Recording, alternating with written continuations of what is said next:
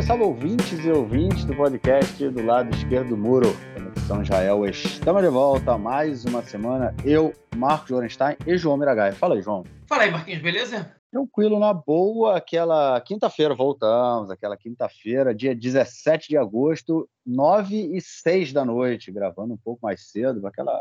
É muito bom, sempre é bom gravar mais cedo. É, João, muito quente por aí, cara. Cara, domingo o calor foi um negócio foi impressionante. Bizarro. Foi bizarro mesmo. Tipo, parecia que tava, que tava queimando a pele de sair na rua. Exatamente. Eu falei isso, é. eu falei isso pra minha esposa. Eu falei, cara, eu tô me sentindo meio que as minhas costas queimando, assim, tipo, é, muito calorzão. Isso sem estar no sol, né? Só de o ar quente. Uma umidade absurda, cara, absurda. Aqui em Modena é, é, não é úmido como em Tel Aviv, né? Mas é, também não é seco como em Jerusalém. Cara, eu suava aqui horrores, cara, horrores no domingo. Foi absurdo mesmo. Eu tive em Jerusalém domingo, depois vim para casa, mas e segunda também fez muito calor. É. Hoje melhorou, já, já tá, acho que tá o verão normal, talvez um pouquinho mais quente, enfim. Mas, mas é, foi tá... isso. Essa semana teve essa, essa onda aí úmida, cara, que foi uma parada. Foram todos os dias aqui, pelo menos na, na região onde eu moro, é, não teve. É, é, só hoje que fez um dia bonitão mesmo, fez um céu bem, bem azul até ontem estava meio é, parcialmente nublado, né? Vamos dizer assim. É, hoje de manhã, hoje de manhã estava nublado ainda. É hoje, de, é, hoje de manhã é cedo, é, é verdade, hoje de manhã é cedo, mas é hoje por volta, por volta de 10, 11 horas já estava já tava bem limpo, já estava bem tranquilo. Mas é isso, mês, tá? O, mêsinho acaba o verão. É isso. E continua, eu vi que agora dá uma aliviada, volta, voltam as temperaturas normais para a época. É, vamos ver, vamos ver se as temperaturas para a época vão ser normais daqui a cinco anos. Vamos ver, vamos ver como isso vai acompanhar como isso vai mudar. Mas é isso, vamos então passar para o nosso primeiro bloco para tratarmos então das coisas que interessam essa semana. Bom, gente, é, primeira notícia é nesse bloco a gente vai tratar de questões de sociedade, questão de sociedade israelense, e a primeira notícia tem a ver aí com mulheres que foram aí, não, não, não vamos dizer, não foram impedidas, mas foram é, agredidas verbalmente é, ao entrar em ônibus. três casos aconteceram na verdade, essa semana. É, dois aconteceram na cidade de Ashdod, é, e os dois aconteceram no domingo. Um deles aconteceu quando as meninas foram entrar no ônibus na cidade. É, as meninas estavam é, é, com o braço de fora exposto, com as pernas expostas também. E aí o, o motorista resolveu dizer, dar uma aula de educação às meninas, dizendo que elas estavam vestidas é, inapropriadamente e falou que elas deviam sentar no final do ônibus, lá no cantão mesmo, e as meninas falaram que elas não souberam como reagir, ficaram meio assustadas, até porque no ônibus falaram que só tinham ultra-religiosos e elas tiveram que sentar lá no fundão.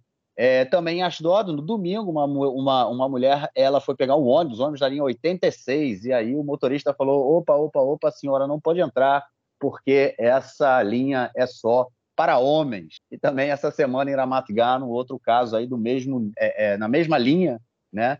É, de é é, é, é, repressão às mulheres, onde um casal entrou no ônibus em Ramat Gan, a mulher fez uma pergunta ao motorista que não respondeu, a mulher insistiu, voltou a fazer a pergunta e ele não respondeu, até que em um determinado momento o marido perguntou para o motorista por que, que ele não tinha respondido e o motorista simplesmente falou que ele não fala com mulheres. Pô, João, olha só, eu, eu vou te dizer que é, é, é são casos como esse acontecem cotidianamente. É, é, eu já vivi, não cotidianamente, acontecem em Jerusalém. Eu já vivi um caso desse assim que eu cheguei aqui em Israel. Era uma época em que estava uma discussão muito grande em Jerusalém sobre esse tipo de, de acontecimento.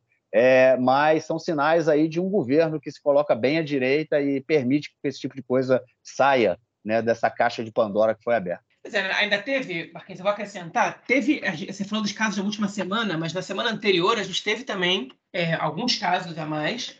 É, a gente teve um caso também em Ashdod, de uma mulher que, que foi tomar um ônibus, uma menina, né, jovem, não sei quantos anos ela tinha, não sei se já, já era maior de 18 ou não, porque a identidade dela não foi revelada, mas, eu, mas ela foi entrevistada no podcast que eu escutei, e ela foi tomar um ônibus e o motorista disse que aquela linha, é, nesse dia da semana, ela levava somente homens, que o dia das mulheres era o dia seguinte. E ela ficou meio perplexa com essa, com essa resposta do motorista, não pegou o ônibus, sem, totalmente sem reação. E aí, enfim, quando ela divulgou a, a história, é, vários grupos de direitos humanos e tal, movimentos é, feministas foram, enfim, é, na verdade, foram processar a empresa porque e, e, e, na verdade, desde, sei, acho que tem mais ou menos 20 anos, que é, enfim, se legislou em relação a isso, que, que a, a, responsabilidade é do motorista, né? a empresa não pode ser responsabilizada por isso.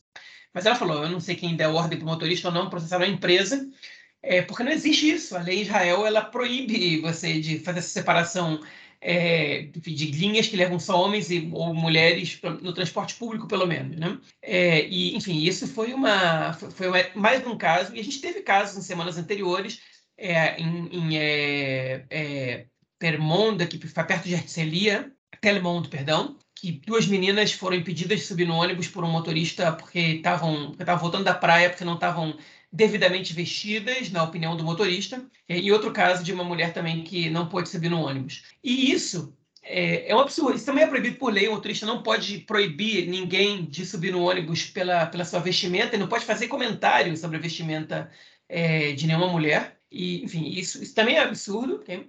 Obviamente que não pode permitir que uma pessoa entre em, em traje de banho no ônibus, mas não era o caso. Né? Enfim, elas tiraram foto e, e, e elas filmaram a conversa com o motorista. E, enfim, e elas não estavam vestidas em, em traje de banho, elas estavam voltando da praia com roupa curta, e daí? E o motorista agora é quem? Ele é ele agora é o, ele, é o sujeito que vai, que vai que é, ser o fiscal de, de roupa, se a roupa está muito curta, fiscal moral de roupa dos passageiros, das passageiras principalmente. É um negócio absurdo. E esse tipo de coisa está acontecendo agora porque os, os grupos é, extremistas religiosos botaram as, é, as asinhas de fora, né? E estão respaldados por um governo terrível, né?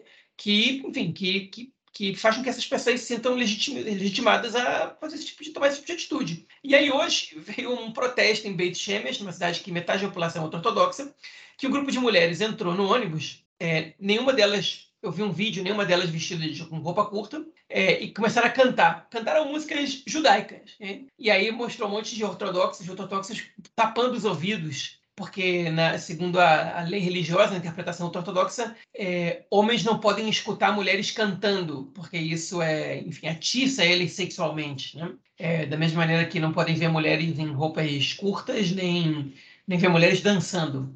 É, e vários tapando ouvido descendo do ônibus e tal. E aí uma série de deputados, jornalistas da, da, do, do, grupo da extrema-direita religiosa comentaram que isso é uma violência e etc. Que são as mesmas pessoas que não comentam, que não fizeram um comentário sobre a violência dos colonos quando queimaram carros e, e casas e, e, mataram palestinos, né, que a gente está comentando aqui de maneira recorrente. Mas a violência é cantar no ônibus. Né? Enfim, não é, não tem absolutamente nenhuma lei que proíba vocês cantar no ônibus. É, não existe nenhuma norma, não é crime, não é infração, não é nada, absolutamente nada. É desagradável para a população ortodoxa? É. é. Isso é confronta a fé dessas pessoas? Confronta. Né? Como a fé de muitas pessoas pode ser confrontada por diversas outras situações, é para isso existe a lei, para dizer o que pode e o que não pode. Então, pode ser que eu não duvido nada que esse governo aí é, é, legisle para proibir é, pessoas, mulheres até, Mulheres é mais difícil, porque a Suprema Corte vetaria essa, essa lei, porque, porque ela fere o princípio de igualdade. Mas que proíba pessoas de cantarem em transporte público. Isso até pode acontecer. Né? Agora, enquanto essa lei não existe, é, enfim, elas não cometeram nenhum crime, isso não é nenhuma violência, né? isso é uma situação, é, é, é, uma provocação, é desagradável, mas violência para isso aí está muito distante. Né? Enfim, é, são as reações. Na verdade, do mesmo jeito que essas pessoas estão botando as asinhas de fora, também tem gente na sociedade que está protestando mais do que protestaria antes. Né? E essa, essa ruptura social ela é visível em todos os aspectos. E, enfim, e ela não, não, não vai passar tão rápido. Se é que ela vai passar. E é bom o pessoal se acostumar com essa situação que o governo resolveu é, esticar a corda, usando aí a expressão bolsonarista, e aí quando você estica a corda, o outro lado puxa a corda também. E está na briga para ver quem é mais forte. Inclusive, também tem um, uma outra manifestação marcada para o dia 24 de agosto, agora, daqui uma semana, na próxima quinta-feira, é em Bnei Brak, justamente por conta de toda essa opressão. É uma manifestação que está sendo organizada pelos mesmos organizadores é, das manifestações contra o golpe agora do, do judiciário. Ou seja, está tudo sempre ligado, né? Está tudo muito ligado realmente e, e, e, caminham juntos. Então, quanto mais é, a gente vê esse governo que deixa essa galera colocar a cabeça de fora, eles vão continuar colocando a cabeça de fora. É, enfim, é só, é só o início, é só o início. E, te, e teve é... também um caso, Marquinhos, que eu, que eu não Sim. comentei, esqueci, de uma família ultra-ortodoxa no trem, que uma, uma, uma soldada filmou eles é, as crianças maltratando a soldada, dizendo, grita, cantando músicas dizendo que, que nunca vão servir, chamando ela de lata de lixo, é, perguntando onde é que acharam isso, e a mãe do lado das crianças incentivando e botando pilha para eles continuarem ofendendo e agredindo a soldada. A soldada começa a chorar e ele já está chorando, essa lata de lixo, essa zero, essa nada. Enfim, uma soldada que está servindo o, o, Estado, que está protegendo eles, né? De, enfim, que, que sendo ofendida assim no, no, no trem por esse grupo, por essa família. E a mãe é a responsável, que em vez de dizer para os filhos para com isso, respeita as pessoas, né? É, ela vai lá e bota pilha. Então também teve, enfim, chegou nesse nível. Não é, não é só não é só são mulheres de roupa curta, a soldada também é ofendida. E, enfim, se, se, se deixam isso acontecer, amanhã vão ser as mulheres de roupa comprida também. Em Beit Shemesh, vale a pena te lembrar, teve um caso há alguns anos que uma menina de 9 anos, ortodoxa, que estava vestida de maneira é, modesta, como eles dizem, levou uma cusparada de um ultra-ortodoxo no ônibus que alegou que ela não estava vestida de maneira modesta. 9 anos tinha a menina. 9 anos. Mas ainda era ortodoxa, não estava tá, vestida de shortinho. Mas esse, mas esse caso que você está falando da questão das roupas, é, em Jerusalém, é, não tem a ver com roupa. Eu me lembro que na época era é justamente a questão é, mulheres na parte de trás do ônibus. Não importa a roupa que você está vestindo. Né? O ônibus tem duas entradas. ainda é mais forte isso.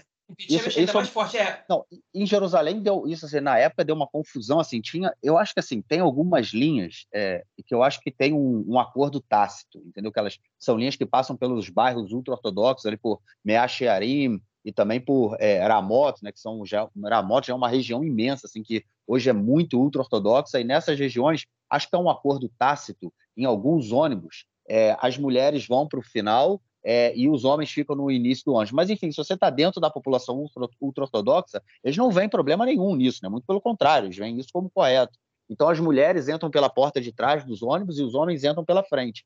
Só que tinham linhas que elas iam até o centro da cidade. Né? E, esse, e os caras queriam que nessa divisão fosse mantida quando o ônibus estivesse no centro da cidade.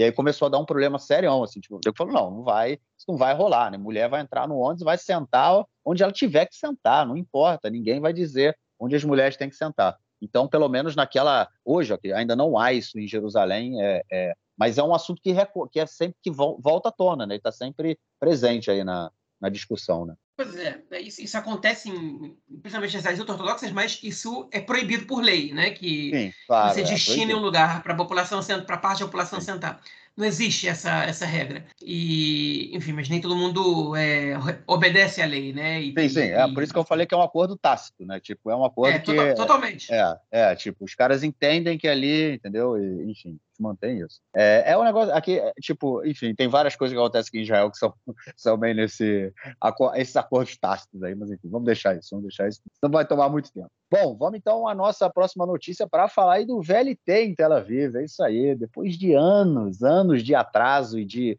projetos e de atraso de projetos de mais de quase 19 bilhões de shekels é, eu não sei nem como a gente pode tentar converter isso, né? mas foi um dinheiro investido ao longo de anos, então não sei a variação, enfim, não sei em dólar quanto isso foi é, é, no total, quanto isso, quanto isso vale. Acho que nas moedas de hoje, no, nos valores de hoje, sai em torno de 19 bilhões, já está saindo em torno de é, uns 5 bilhões de, de dólares, né, mais ou menos. É, enfim, vai sair amanhã, sai, começa a, a, a, entra em funcionamento a linha vermelha do VLT em Tel Aviv vai ter 34 estações, vai cobrir sete cidades, João. Vai sair, vai sair de Petah Tikva, passa por Bnei Brak, Ramat Gan, Givatá, Tel Aviv, Olon e Bat Yam. João vai fazer uma interligação bem grande ali de toda aquela região metropolitana de Tel Aviv, né, o chamado Gush Dan, né? vai, vai colocar ali muita gente conectada com essas 34 é, estações, mas a pergunta que não quer calar é: vai aliviar o trânsito ou não, cara? Vai, porque pelo menos terminou a obra, né? É, vai, vai melhorar o trânsito agora, é, pelo jeito, menos do que eles previam, né? É, essa, a gente já comentou aqui em edições passadas que esse é um projeto antigo que deveria ser parte do metrô. A gente tem só uma parte, algumas estações, se não me engano, são seis estações que são subterrâneas. Todo o resto é em cima e algumas compartilham é, as vias, as mesmas vias que o transporte é, rodoviário, ou seja, tem sinal de trânsito para passar o trem ou para passar carro e ônibus e isso faz com que o, o tempo de chegada dos ônibus é, é, e, do, e, do, e, do, trem, ou do carro e do trem, da VLT no caso, seja semelhante. mas que certamente vai ajudar, principalmente dentro de Tel Aviv, onde, onde existem estações subterrâneas, porque, enfim, é mais uma opção de transporte público e sim para ajuda. Vai custar 5 shekels e 50 no dia de amanhã, na sexta-feira, que é o dia que é inaugurado oficialmente, ainda que hoje vai aberto para teste e, alguns, alguns, e os passageiros puderam subir. É, ele vai, ter, vai, é, vai, ser gratuito, né? É, vai custar, mas vai custar 5,50 depois, que é o preço do transporte urbano na sede de Tel Aviv, vai, vai, vai ter integração, você vai poder pagar da mesma maneira que paga o transporte aqui, qualquer outro tipo de transporte público, que é com o cartão RAV-CAV, né, que é o cartão que serve para todo tipo de transporte, é, ou com os aplicativos que, enfim, que ganharam licitações do governo para poderem, é, enfim, pra, que servem também para o pagamento de passagens. É, vai ficar aberto acho que entre 5 e meia da manhã e uma da, e uma da noite, uma da madrugada, e vai e na sexta-feira ele vai fechar, se não me engano, às três e meia da tarde. É, eu não tenho informação se ele abre no sábado à noite.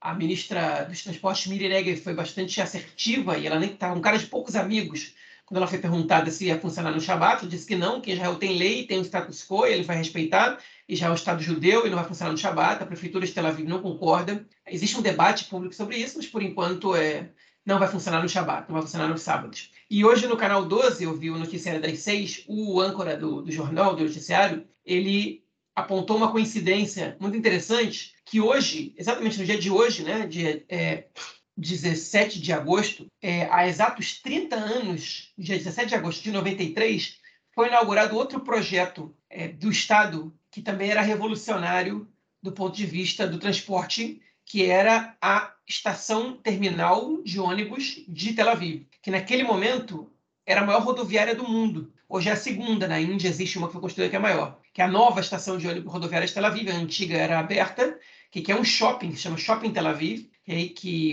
a ideia era desenvolver a região sul de Tel Aviv e, enfim, era um projeto faraônico e que é um dos fracassos mais retumbantes da, do urbanismo israelense, é um lugar que está totalmente abandonado, é sujo, sujo do ponto de vista, é, sujo no sentido mais pejorativo possível da palavra, é, tem dois andares fechados, é um, é um lugar que você fica parado cinco minutos, invariavelmente ali na frente alguém vai te oferecer drogas, é, enfim, enfim, não estou tentando ser moralista aqui não, mas lugar onde tem, onde tem tráfico de drogas, é, em geral, não são os lugares mais, é, é mais nobres da cidade, digamos assim. É, é uma região que está que virou é, bairro residencial é, de, de refugiados e trabalhadores estrangeiros, é, enfim, de pessoas da mais baixa renda possível em Israel, enfim, e está abandonado lá. E naquele momento era uma revolução, construíram um arco metropolitano para poder para poder levar, é, enfim, para que os ônibus chegassem mais rápido na, na, enfim, na estação ali em Tel Aviv. Eu,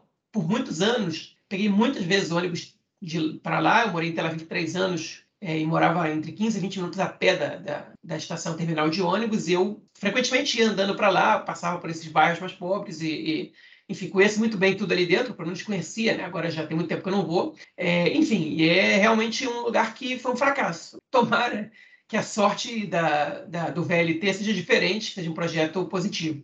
Ele corta, como você falou, é, várias cidades, ele corta Petah Tikva, Bnei Brak, Ramat Gan, Tel Aviv, é, e Bat Yam, na verdade são cinco cidades, mas também corta Yafo, que fica ao sul de Tel Aviv, enfim. E a tendência é que ajude as pessoas dessa região a chegarem nos lugares né, é, é, de trabalho, que possam se divertir, que possam ir à praia, que possam, enfim, fazer o que tiverem que fazer, fazer turismo e o que seja. É, vale lembrar que essa é uma das linhas, a linha vermelha, como se comentou, é, da, do plano original do metrô de Tel Aviv, em que, enfim, que não é que, que é, não, nunca foi colocado em curso e que tá, a gente comentou na semana passada que existe um debate sobre isso. Mas é uma boa notícia, sem sombra de dúvidas é uma boa notícia. Primeiro porque termina a obra, segundo porque dá mais uma opção para locomoção interna em Tel Aviv. O transporte ferroviário, é, ele, principalmente no veículo leve, ele é menos poluente do que o transporte é, rodoviário. E ele, enfim, é, é, é, uma opção interessante que a gente tem. Jerusalém já tem o VLT, também foi cercado de críticas é, a obra do VLT Jerusalém. Também, também é, lá, lá o custo foi muito maior da obra do que, do que, o, que o estimado. Em Tel Aviv, o principal problema foi o tempo de construção. Jerusalém agora está ampliando a VLT. E Tel Aviv também, invariavelmente, é o que vai acontecer no futuro, ou com o VLT ou com o metrô. Então, enfim, é, é, legal, é legal o que está acontecendo. Os turistas que vierem aqui, ou as pessoas que escutam a gente que moram aqui, quando forem a Tel Aviv, já vão poder, já vão poder ter, ter, enfim, ter, conhecer de perto é, é, o VLT. E eu vou aproveitar esse momento aqui, porque na semana passada eu fiz um comentário sobre a quantidade de carros que entram é, em circulação em Israel todos os anos, são 300 mil. Essa informação está correta, mas o Rafael Fleischmann, que inclusive já participou com a gente aqui do podcast há um tempo atrás, ele, ele me comentou que na verdade, eu comentei que, é, que a gente que tem os veículos que saem de circulação, ele me deu os números é, mais corretos. Né? Ele disse primeiro que os veículos que saem de circulação geralmente são comercializados com os palestinos nos territórios, né? e que em 2002, em 2022, a gente tem os números que os números atualizados, que são 380 mil veículos que entraram em circulação em Israel novos, mais 247 mil saíram de circulação. Então, a gente teve um crescimento líquido de 133 mil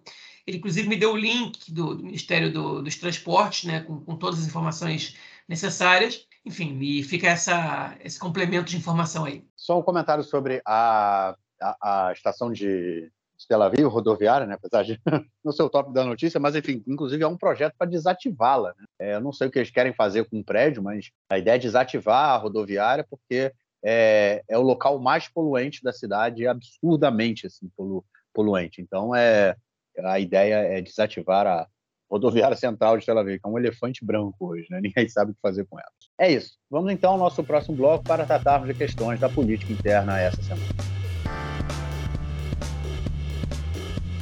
Bom, gente, vamos começar aí com os partidos ultra-ortodoxos. É isso aí, os Haredim botando uma pressão enorme no governo. A gente já comentou disso recentemente, né? Porque eles estão bem satisfeitos. Eles não estão ganhando absolutamente nada aí com essa coalizão e com todo essa confusão que está, que está montada no país e o que eles querem desde o início é a aprovação da lei do alistamento que isente os jovens ultra-ortodoxos do alistamento militar, do serviço militar, na verdade. Eles querem que qualquer jovem que frequente as escolas rabínicas, né, as estivoto, sejam é, isentos né, do serviço militar e não tenham que servir três anos como qualquer outro homem que chega aos 18 anos. É, e aí botaram a pressão, falaram que não vão aprovar mais nenhuma lei do governo até que essa lei do alistamento seja aprovada e é, hoje, no dia de hoje, o Ofir Katz, né, que é o líder aí do, do governo, na, o líder da coalizão, ele disse que o governo, antes mesmo de vo votar a lei é, é, da forma para que vai mudar aí, né, a comissão da formação de juízes, vai votar a lei do alistamento. É, ninguém sabe, disse que não sabe ainda né, como é que essa lei vai ser escrita, porque, enfim, toda vez que eles tentam chegar a uma lei desse nível, desse, a uma lei que prevê a isenção dos, dos ultra-ortodoxos, o Supremo Tribunal ele, ele barra a lei, né, porque, enfim, ela fere aí o princípio de igualdade, então estão tentando arrumar uma forma que é, de burlar aí a decisão, de burlar o princípio de igualdade, é isso que eles querem, uma fórmula para burlar o princípio de igualdade. É, só que os Harerim não estão muito satisfeitos com isso, né, cara? Eles querem aí exatamente o que eles é, é, apresentaram, que foi discutido e acordado quando eles assinaram o acordo de coalizão, que é que o, qualquer, qualquer membro é, da comunidade ultra-ortodoxa, qualquer estudante de Yeshiva seja isento do serviço militar e caso, e caso, aí é que está a cereja no bolo, né? E caso o Supremo Tribunal vete essa lei, é, que se aprove aí, então, a lei a, a, o parágrafo da superação, né? que, no caso, permitiria ao parlamento passar por cima de uma decisão do Supremo Tribunal de Justiça. É, e aí, João, o que, que a gente vai ter nessa confusão toda? Porque não vai conseguir, vai dar algum problema no final, né, cara? É, o Levin, é, o Yariv Levin, ministro da Justiça, ele está ameaçando se demitir caso a reforma seja paralisada para botar outra coisa como prioridade. Eu acho que essa, essas ameaças de demissão do Levin não sensibilizam o Netanyahu, principalmente não sensibilizam mais do que do que os, é, do que os líderes do Partido Judaico da Torá, porque eles realmente podem abandonar a, a coalizão caso seus, suas demandas não sejam atendidas. O Levin vai para onde? Né?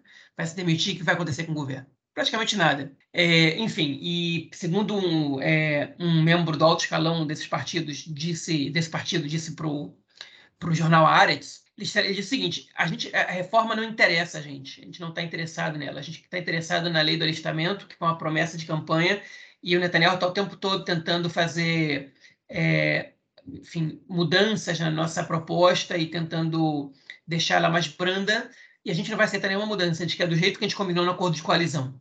Agora, o que está acontecendo? O governo ele queimou todo o crédito que ele tinha, e queimou até mais, né? tanto que ele é um governo já impopular, com uma reforma totalmente impopular.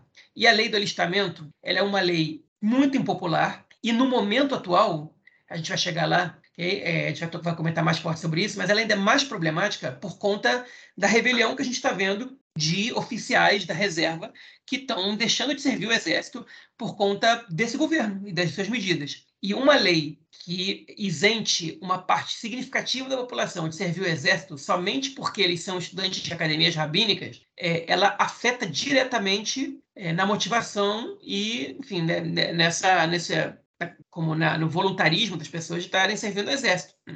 Então, é, o, o, governo queimou o crédito todo e está sem saber o que fazer, não quer, não quer criar mais problemas, inclusive com a própria base, porque essa lei é impopular, inclusive dentro de parte da direita, e o Netanyahu está tentando convencer os ortodoxos de não fazer mais nada. Tipo, de, vamos deixar isso aqui quieto, depois a gente faz isso no estouro do cronômetro, blá, blá, blá. Eles falam, não, não, não, não, de jeito nenhum. Isso está combinado, a gente já já está se queimando aí por causa de vocês, agora a gente, vai, a gente quer conseguir o que você prometeu, a gente quer o que você prometeu. Enquanto isso, o partido Chas, né, o Ariederi, ele diz que ele está incessantemente tentando chegar a um acordo com, com, com a oposição para que as leis sejam aprovadas de um grande consenso. Né? Enfim, o Deri é um político muito talentoso, a gente sabe disso, é, mas é, isso para mim parece ser só, só discurso, né, só narrativa dele, porque ele sabe que não existe a menor possibilidade de chegar a um consenso nas condições atuais. Ainda mais um consenso é, que está sendo costurado aí pelo Deri, né, cara? Qual é o consenso? Que ele, ele volta a ser ministro? Ele vai colocar isso no consenso? Será?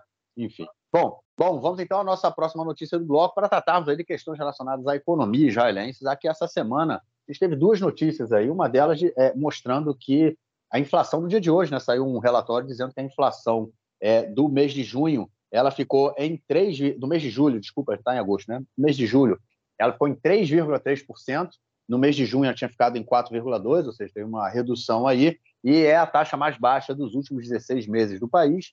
É, apesar do índice né, de, de preço do consumidor ter subido aí 0,3% no último mês, em função do aumento do, do preço dos aluguéis, comida e também dos transportes. Nós comentamos aí na, na última semana sobre o aumento né, da, eh, do valor do, do transporte público. Enfim, e a outra notícia é sobre a agência é, é, é, Flint, a agência de crédito Flint, que decidiu aí dar a nota a mais, né, a mais, né, para Israel, ou seja, o país, apesar de todo esse golpe judicial é, que está em andamento, não sofreu aí nenhuma, nenhuma diminuição né, do seu crédito, pelo menos na agência Flint. Eles disseram, porém, que, enfim, tudo que está acontecendo pode gerar no futuro uma diminuição do, da nota né, do país, mas enfim, ficou, ficou para o futuro, não ficou para o presente, o que fez com que o Netanyahu e o Smotrich, ministro das Finanças, além de ser o ministro da colonização, ministro dos assentamentos, o Smotrich e o Netanyahu saíram bem felizes falando que é, é, tudo, todo, tudo, toda a pressão que foi colocada aí nos últimos, no último período né, sobre a, a economia israelense é, é que, que aconteceria com a economia israelense é, em função desse golpe tá, do golpe do judicial. Tudo isso era simplesmente é, uma, uma propaganda que foi feita pela mídia, é, já que a gente vê que nada acontece e Israel continua com uma economia bem estável. E aí, presentão para o Netanyahu, né, João? Foi, a inflação ela baixou, principalmente por iniciativa do Banco Central, não do governo. O governo não tomou absolutamente nenhuma atitude para controlar a inflação. O Banco Central, que fosse subindo juros, consequentemente é, foi, foi, praticamente a única instituição que tentou, de alguma maneira, controlar a inflação. Ela diminuiu, okay? ela foi puxada outra vez pelo preço da compra do, do imóvel, que baixou, né? o preço do imóvel em Israel baixou, que agora os juros eles aumentaram. Então, a pergunta é se o contribuinte está pagando mais caro ou, ou mais barato para comprar o imóvel. Os que estão em plano de pagamento por hipoteca estão pagando mais caro os que estão comprando imóvel agora, a partir do zero, eles estão pagando um pouco mais barato. É, alguns outros produtos tiveram, uma, ainda que tiveram, tenham tido uma queda na inflação, ainda estão com a inflação acima da média, como principalmente os alimentos. E a gente tem um fator né, que aumentou muito na inflação, que está com aumento de 9%, que é o aluguel, que já é absurdamente caro em Israel e aumentou 9%. Então é, é um aumento bastante significativo. Então a pergunta é, essa queda na inflação, ela, é, ela beneficia quem exatamente? Né? Ela beneficia uma classe média alta que consegue adquirir um imóvel, porque o preço da entrada aqui em Israel para você conseguir uma hipoteca é de é cerca de 30%, de 30% a 40% do, do preço do, do imóvel, seja para você comprar um já construído ou para você construir do zero. Okay? E isso a gente está falando de ter em mãos 200 mil dólares, 150 mil dólares, enfim, na, na, na, enfim, na, cenário mais, mais é, é, positivo, 70 mil dólares, enfim, que é um valor que não é, não é qualquer pessoa que tem, que tem em mãos. Enquanto isso, enquanto você está juntando esse dinheiro, né, a classe média está tendo que pagar aluguéis por preços exorbitantes, então eu não sei se, se, se, essa, se esse controle da inflação ela realmente é positiva para o grosso da população. Por outro lado, é, a agência Pitch, de, de, como você comentou, de, enfim, de avaliação é, dos países para crédito internacional, ela não mudou a pontuação de Israel, que era alta, ou seja, o crédito de Israel segue sendo recomendado. É, isso não quer dizer que não vai mudar no futuro, isso não quer dizer que a economia vai de venda em popa, isso quer dizer que, por enquanto, essa agência não fez nenhuma, nenhuma alteração. A S&P, que é uma, uma, outra agência, ela já teve uma recomendação dos seus principais especialistas diminuir a posição de Israel na nota de crédito, mas ainda não saiu é, a, a, avaliação deles. Então, enfim, a gente, agora o Netanyahu e o Smotrich estão aí comemorando, dizendo, disseram que a gente ia fazer isso, isso e aquilo com a economia, olha só como é que está a economia, está indo muito bem, blá, blá, blá. Não é verdade. Não é verdade que o investimento em Israel caiu de maneira é, gritante, enfim, do, do, desde que esse governo foi impostado até agora. Enfim, a gente está... E os, os grandes louros é, que estão sendo colhidos por, por esse governo, eles são muito semelhantes ao governo anterior. Hein? Então, o, o, mérito, o grande mérito desse governo até agora é não ter destruído a economia nesses primeiros oito meses. ainda que eles, que eles estejam, que já tenham dado alguns passos para isso, e como a gente sabe, são coisas que, que a gente confere a médio e longo prazo, né? não, não, é, não, é, enfim, não é um tsunami que, que destruiu metade do país, é um processo né, de uma reforma judicial que, que, enfim, que limita é, que, que os poderes da Suprema Corte, entre outras coisas, que, que, que afeta a democracia do país e que invariavelmente vai ter consequências na economia caso ela seja é, levada adiante. Na verdade, ela já tem, porque só o fato de você se propor a fazer uma reforma dessas, você diminui a, a confiança do mercado na economia e, e isso já, já gera, é, enfim, já, tem, já gera repercussões e efeitos negativos para a economia mas eles não estão aparecendo ainda a olho nu, é, e isso é motivo de comemoração do governo. É, mas eu não sou otimista, sou nem um pouco otimista em relação ao que vai ser no nosso futuro a médio e longo prazo, é, caso esse governo se mantenha no poder por algum tempo mais. É isso, lembrando também que as duas é, é, leis né, que foram aprovadas até agora, é, leis do golpe que foram aprovadas até agora, que é a lei da que, é, no caso, a lei que impede que o Netanyahu seja retirado afastado do cargo, né? somente por questões de saúde ele poderia ser afastado do cargo, é, a partir dessa lei que foi aprovada. É, e a outra lei é sobre da razoabilidade, né? cláusula da razoabilidade, a gente é, é discutiu ela é, recentemente. É, nenhuma dessas leis ela tem, ela, vamos dizer assim, ela desestabiliza completamente, ela, ela tira o, o ela acaba com a independência dos poderes, né? Ela dá uma mexida ali, o Netanyahu ganha mais uma força. É, a gente, a, a, questão da razoabilidade é muito importante, mas a outra que tira o Netanyahu do, do cargo, ela, elas, enfim, elas mantêm ainda é, a democracia liberal é, é, ainda em pé. Né? Eles, não, eles não derrubam os pilares da democracia liberal. Eu acredito que por isso que essas agências ainda mantêm, têm dado essa nota aí para Israel. Por isso que a gente também não vê um efeito maior na economia, mais negativo na economia do que a gente está vendo agora. Né? É, eu acho que no, no, caso em que o governo diz que é a próxima lei que eles vão aprovar, né, se os Haredim deixarem, é a lei que muda aí a formação na, na a, a, a, comissão né, que faz a, a, decide os juízes, né, que elege e quem possa os juízes no país, aí sim as coisas vão começar a mudar de figura. E aí sim a gente pode ver uma, um, uma pressão maior na economia israelense, maior do que a gente já está vendo é, no momento. Mas é isso, vamos ter que acompanhar e vamos ver se o governo realmente vai levar à frente tudo que eles estão falando até agora e se os Haredim vão deixá-los aí é, aprovar essa lei antes que a lei do alistamento seja aprovada. Bom, é isso. Vamos então à nossa próxima notícia para tratarmos aí de uma crise né, que foi completamente vazada essa semana, tipo, estourou, foi para tudo que é lado, é, já que a gente está tendo aí uma série de questões com o Exército e com o governo, né, já que o, o Exército vem alertando o governo sucessivamente, constantemente, sobre é, é, os danos que a reforma tem causado seus soldados né, e oficiais que estão estão deixando de se sentir parte né, da instituição, estão largando seus postos de é, é, reservista, né, são reservistas voluntários, e, enfim, o Netanyahu não tem levado isso muito a sério, não tem se preocupado muito com isso, e agora essas coisas estouraram essa semana. E aí, João, foi titica para tudo que é lado, hein, cara? Pois é, na verdade, enfim, o Netanyahu ele queria eh, proibir, ele, ele disse, deu uma orientação é, para que os, os, oficiais que fossem convocados à Comissão de, é, de Segurança e Relações Exteriores para não emitirem dados é, sobre, enfim, sobre a diminuição de oficiais no Exército por, por conta de, de, protestos contra a reforma judicial, né, contra o golpe judicial.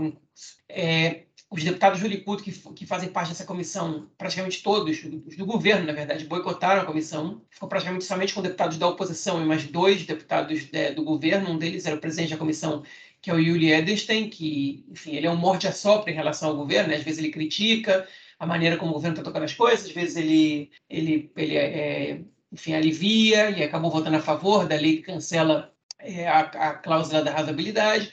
Mas, enfim, é, o fato é que esses é, oficiais tiveram presentes. Antes desses oficiais estarem presentes, Netanyahu pediu uma reunião com os chefes do alto escalão das, da segurança, entre eles o chefe do Estado-Maior das Forças Armadas, né, em hebraico a sigla era Batkal, que é Artzi Alevi. E ele, é, o Artzi Alevi, ele disse para Netanyahu, olha só, está acontecendo isso e você precisa levar isso em consideração. E o Netanyahu deu um esporro nele, na reunião a portas fechadas, e soltou um comentário é, para a imprensa, é, enfim, de que quem manda, quem tem que quem decide política do Estado é ele e não os comandantes militares, enfim, mais ou menos desautorizando os comentários que eles fossem fazer. E ele disse para o Arceleve, vocês não podem fazer comentário nenhum ao público. E o Arceleve disse, olha só, é minha responsabilidade legal orientar, né, perdão, orientar não, é minha responsabilidade legal divulgar ao público informações de segurança nacional que ele tem que saber que o público tem acesso. Obviamente que eu não vou dar informações privilegiadas é, e secretas, mas é, o público tem o direito a saber isso. E ainda assim, os oficiais que estavam presentes, por um, se por um lado eles confirmaram a diminuição, é, o, enfraquecimento, na verdade, é, da, de vários setores das Forças Armadas, por outro lado, eles não, não deram os números para ninguém, com exceção de três membros da comissão, entre eles o presidente, o vice-presidente da comissão, que é o deputado Gadi Eisenkot, que é ex-chefe das Forças Armadas também, e o terceiro parlamentar, não me lembro qual foi, né? mas, é, enfim, ficou, ficou essa situação. O filho do Netanyahu, Yair Netanyahu, publicou um, um comentário no Twitter, depois apagou, dizendo que o Artsy Alev é, era o, era o, vai ser lembrado como o chefe do Estado-Maior das Forças Armadas mais fracassado da história do país né, e logo depois ele apagou. Né, e aí o Yoav Gallant ele teve que sair em defesa do, das Forças Armadas, o Yoav Gallant é o ministro da Defesa. Ele foi praticamente uma única voz que saiu em defesa. O Netanyahu fez um comentário bem tímido depois, porque membros do próprio governo e da coalizão começaram a atacar os representantes das Forças Armadas, né, o, o, fossem os oficiais é, que estão protestando ou até o chefe das Forças Armadas, por exemplo, o Dudi Amsalem, que é ministro do Ministério da Justiça, né, que ele tem algum, algum, algumas funções ministeriais no Ministério da Justiça, mas não é o ministro da Justiça, ele disse que tem que cuidar dessas pessoas que estão, desses voluntários que estão se recusando a servir o Exército, como, é, como revoltosos, né, dando a entender que essas pessoas tinham que ser presas ou tem que acontecer alguma coisa com eles. Enfim, o Ayo Galante está sendo a voz, a única voz que defende os militares e, e as forças armadas, que estão cobrando do Netanyahu. E você? Você não vai falar nada, não? E ele fica quieto. Né? Ele tá, tá vendo o circo pegar fogo e tá, enfim, quietinho, observando. Às vezes joga até os gravetos ali para pegar o fogo mais rápido, sem ninguém ver, ou achando que ninguém está vendo. Que é, mas basicamente essa, essa é a situação que a gente está vendo, que a gente está vivendo. Hoje, a opinião do, enfim, dos, dos, oficiais de alta patente é que o exército, as forças armadas, elas estão prontas para uma guerra, é, mas que, é, que houve danos. E, e, a gente tem algumas informações em off que Existem alguns setores da Força Aérea que tem, por exemplo, aviões é, que só tem, sei lá, de dois ou três tipos em Israel, que são importantes em determinadas missões, é, que você hoje em dia não tem piloto. Né? Fora os treinamentos que estão sendo muito prejudicados, eles estão cogitando aumentar o número de reservistas, e hoje o governo tomou uma atitude, pela primeira vez desde o início da, dos protestos, que foi afastar é, um, um é, coronel da, da reserva, da, da Marinha. Um coronel que, que disse que não ia se, é, se, apresentar por protesto contra o golpe judicial e a decisão do, do general-chefe da Marinha foi é, congelar né, o cargo dele, a posição dele no, nas Forças Armadas, ou seja, ele, ele, mesmo que ele queira, agora ele não vai, ele não vai ser convocado. Né?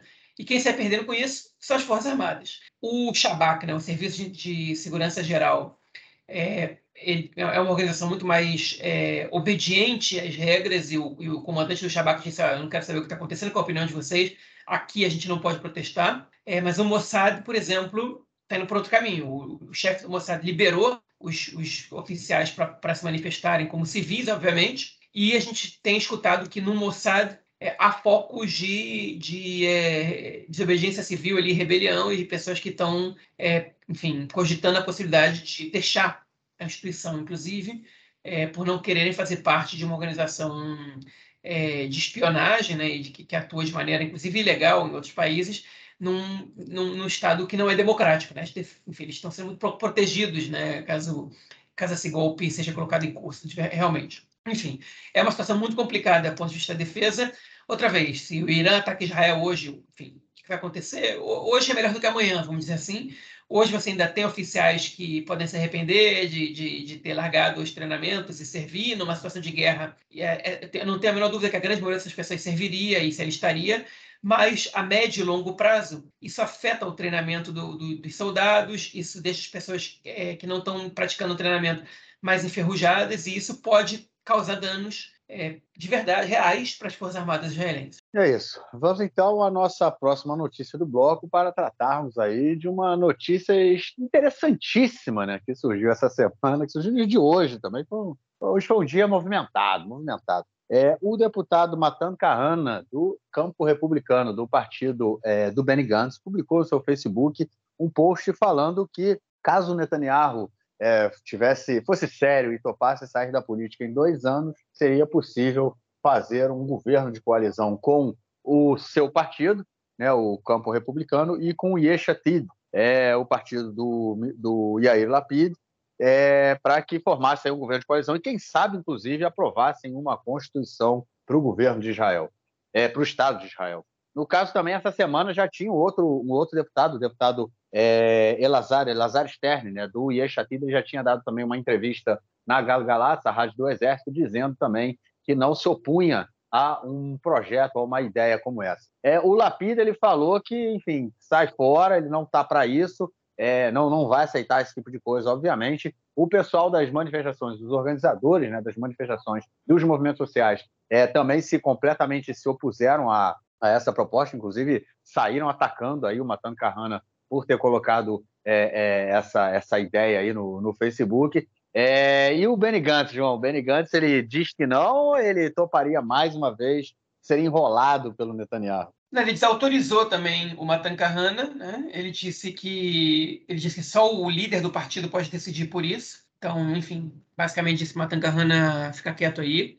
Okay? Agora, essas, esses é, rebeldes da, da oposição que estão começando a, a, construir esse discurso, eles é, não vão a público à toa falar esse tipo de coisa. Se eles estão falando isso, eles estão testando a reação da população, eles estão observando para ver se tem alguma aceitação. Okay? E seguramente o Yair Lapid e o Benny Gantz, seguramente não, mas muito provavelmente eles não estão sendo surpreendidos por, essa, por esse tipo de, de comentário público. É, Agora, eu acho muito, muito improvável que tanto o Lapid como o Gantz arrisquem é, a popularidade que eles estão conquistando na oposição e, e a, enfim, e, e os, as pesquisas que dão a eles é, muita vantagem agora sobre, sobre o governo atual para entrar num governo é, com o Netanyahu, né? que, enfim, que com todos esses membros do Likud radicais, extremistas, enfim, eu acho isso muito pouco provável. É, mas a gente nunca pode eliminar essa possibilidade de 100%. A gente pode, enfim, é, avaliar que, que, que é muito pouco provável, mas pode acontecer. É,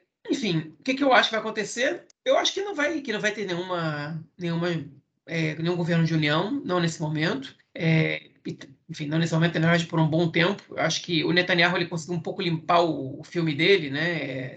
Porque ele era o grande problema para o Yair Lapid e para o Benny Gantz, e agora o grande problema passou a ser o Ben-Gvir o, enfim, e o, e o Smotrich, esses ultra-radicais, e o Netanyahu passou a não ser o, o, principal problema, então nesse, nesse aspecto ele conseguiu limpar a própria barra. Por outro lado, ele é, perdeu popularidade, né? ele já não tem mais tantas cartas na manga para jogar. Enfim, e, e é, ele deve gostar muito desse de comentário do Matan Kahana do Eleazar Stern, é, mas, mas aparentemente isso não serve para muita coisa no momento.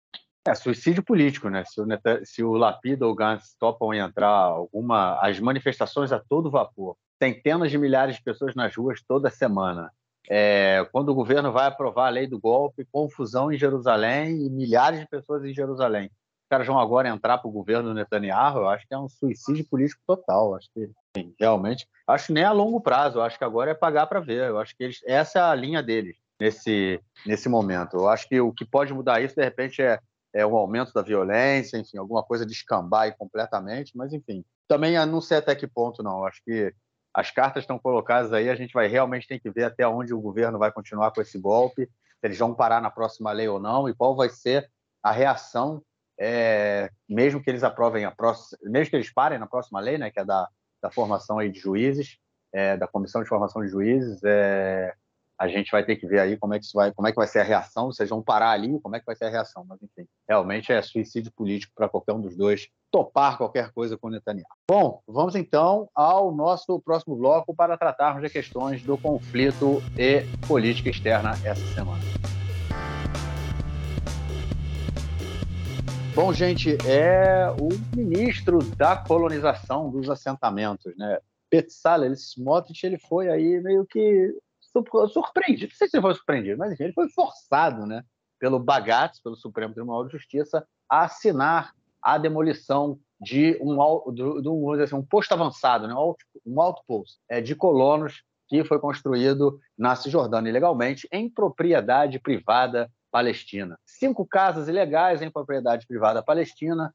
É, o Supremo Tribunal de Justiça mandou derrubar, o Bezalel Smotrich teve que assinar, pegou mal para ele, até porque ele é um ministro da colonização. Inclusive, ele falou que o objetivo dele é colonizar qualquer parte da terra de Israel. Não estamos falando do Estado de Israel, estamos falando da terra de Israel, que inclui aí a Cisjordânia, inclusive. E no caso do Smotrich, a gente pode até avançar para regiões do Iraque. Não vou nem entrar nisso.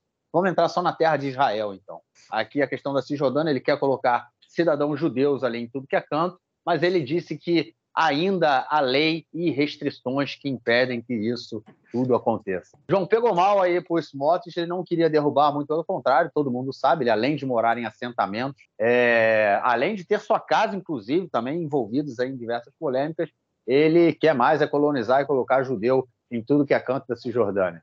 E aí, como é que foi essa decisão que ele teve que engolir?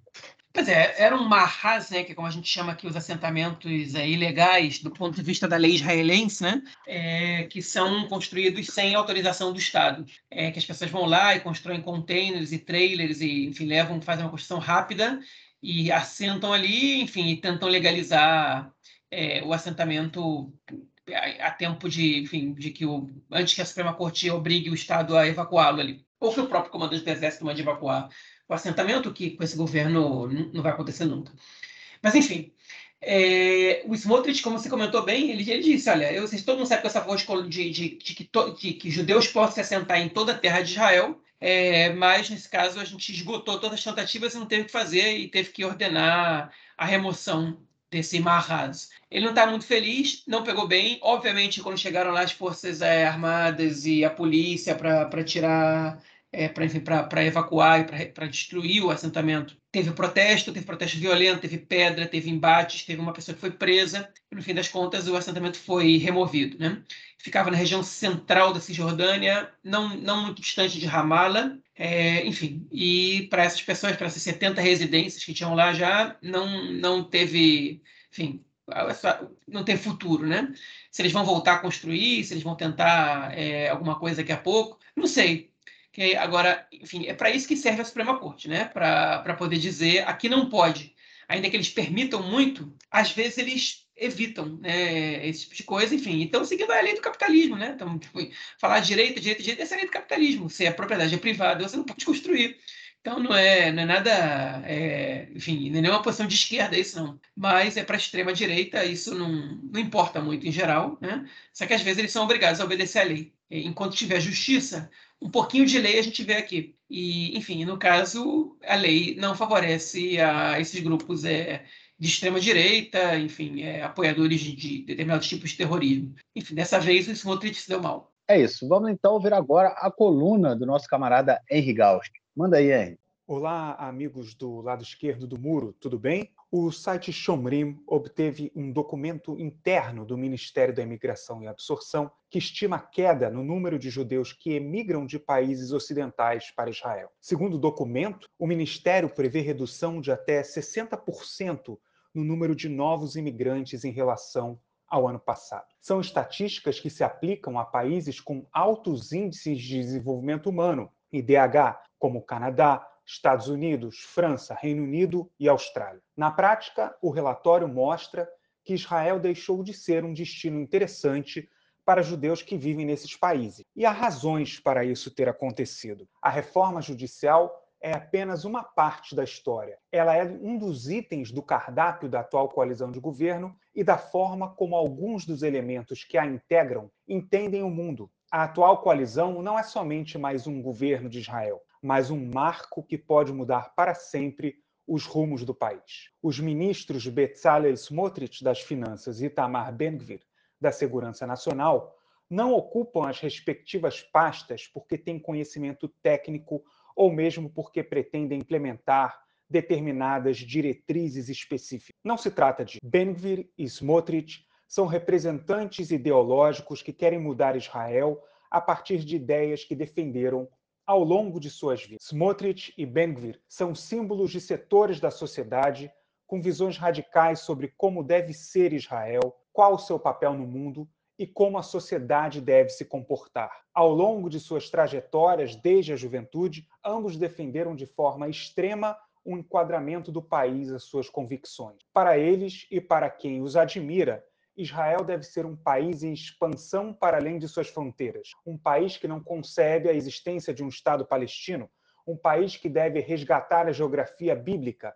um país onde as mulheres são dependentes dos homens, servis e que deve ocupar um lugar de submissão na sociedade. Um país também inseguro aos homossexuais. E tudo isso não precisa ser dito de forma explícita. Smotrich e Ben-Gvir já fizeram isso no passado. A participação de ambos na coalizão tem sido claramente entendida como um empoderamento dessas ideias pela parcela da sociedade que concorda com elas. Isso explica os episódios recentes de discriminação contra mulheres no sistema de transporte público, por exemplo. Este é um momento decisivo para Israel, um momento que marca escolhas fundamentais. Israel vai continuar a ser uma democracia moderna, inclusiva, liberal, empreendedora, ou vai se tornar mais um país autoritário do Oriente Médio? Israel vai continuar a se orgulhar da única parada gay dessa região do mundo, ou vai se transformar na versão judaica de países como Irã ou Arábia Saudita? Todas essas questões foram colocadas sobre a mesa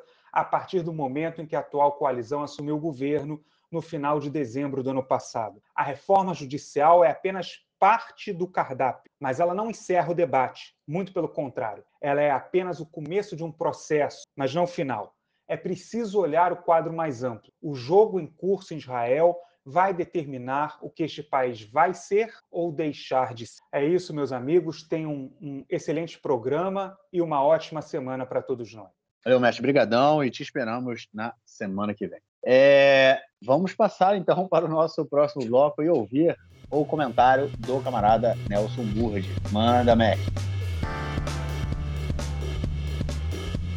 Meu caro Gorenstein, amigos do Conexão Israel, do lado esquerdo do muro, mandar um abraço para o João, que segue curtindo muito o verão israelense. Ele diz que ele sofre com o calor, mas ele se diverte.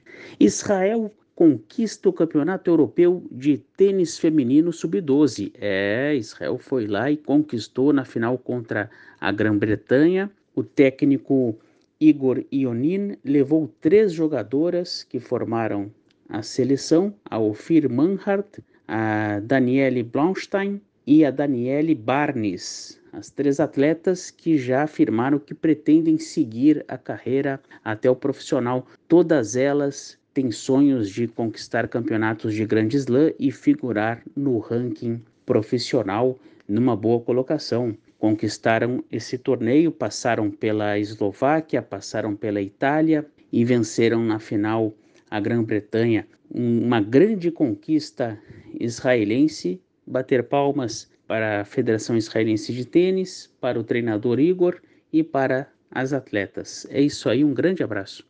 Valeu, Nassim, obrigadão e continue nos dando o update sobre o esporte em Israel. É, João, algo mais a declarar ou a gente fica por aqui, cara? Nada mais a declarar. Beleza, ficamos por aqui então, 10 horas da noite, pontualmente, terminando o episódio. É isso, cara. Nos falamos na semana que vem e gravamos nosso episódio 202. Forte abraço, cara. Abraço, até mais. Valeu, tchau, tchau.